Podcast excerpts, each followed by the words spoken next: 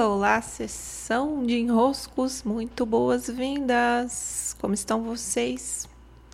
Eu sou Paula Quintão e aqui estamos em uma semana em que nosso estudo temático, nossa temática de aprofundamento são os passos pela caverna, essa transformação que está sempre em levar aquilo que é escuro, denso, pesado no sentido não processado, né, para a luz, para o processado, para aquilo que é sutil, divino.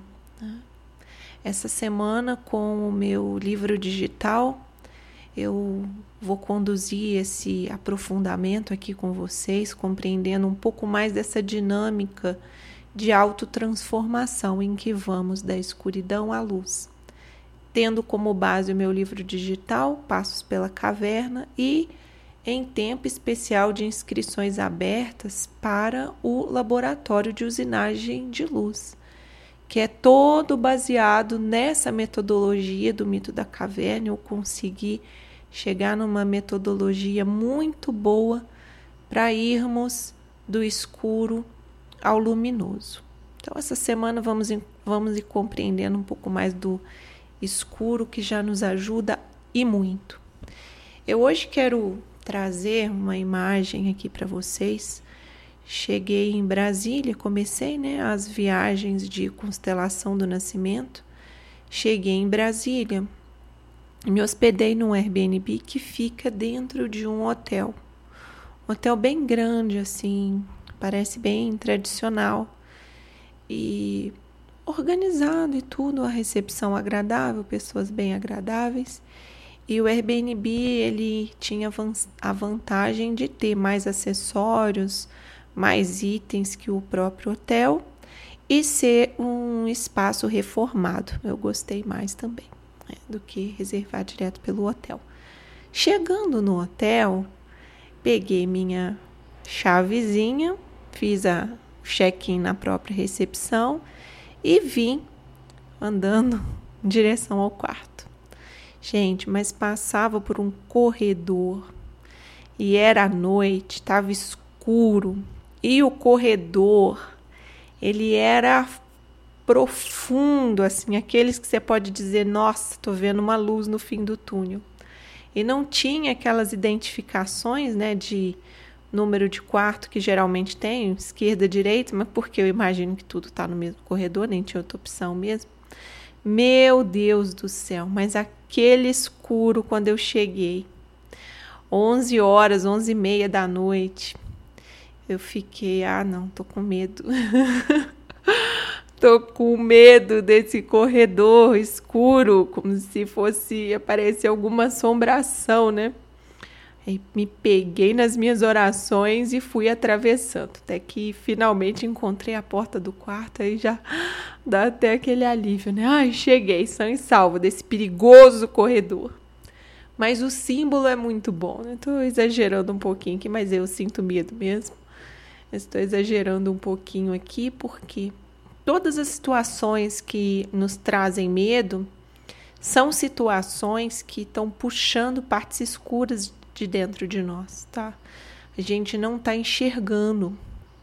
De alguma maneira a gente não está percebendo, vendo.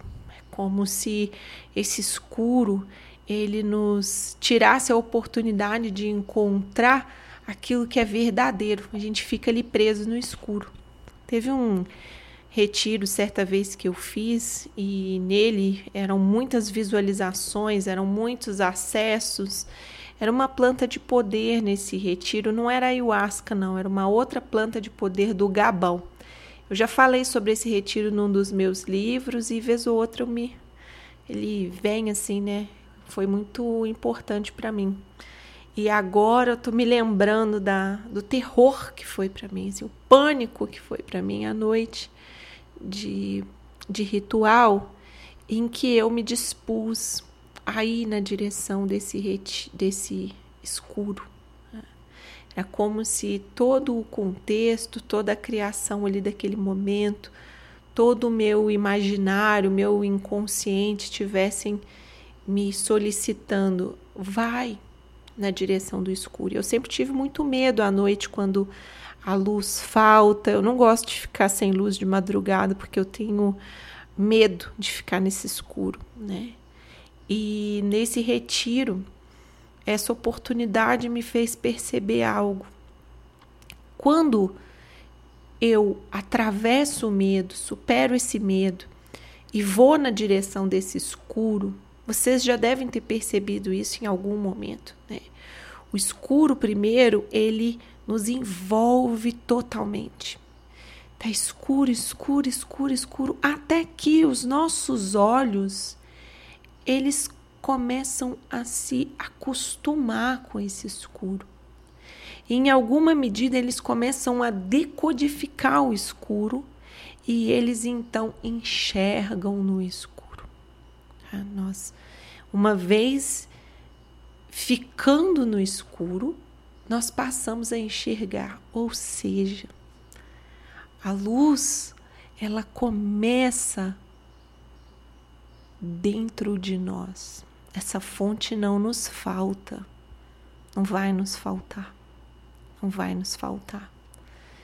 Então, nessa semana de, de estudos, de aprofundamento, vamos nos perguntar, vamos explorar o ponto em que eu duvido da luz.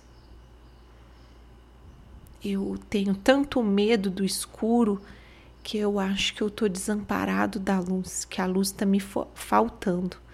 Vamos checar como estão nossas percepções sobre quanto a luz poderia vir a nos faltar, porque não é verdade mas às vezes não é verdade que a luz nos falte, nunca nos falta.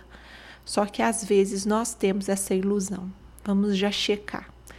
Quando essas ilusões vêm, com que frequência?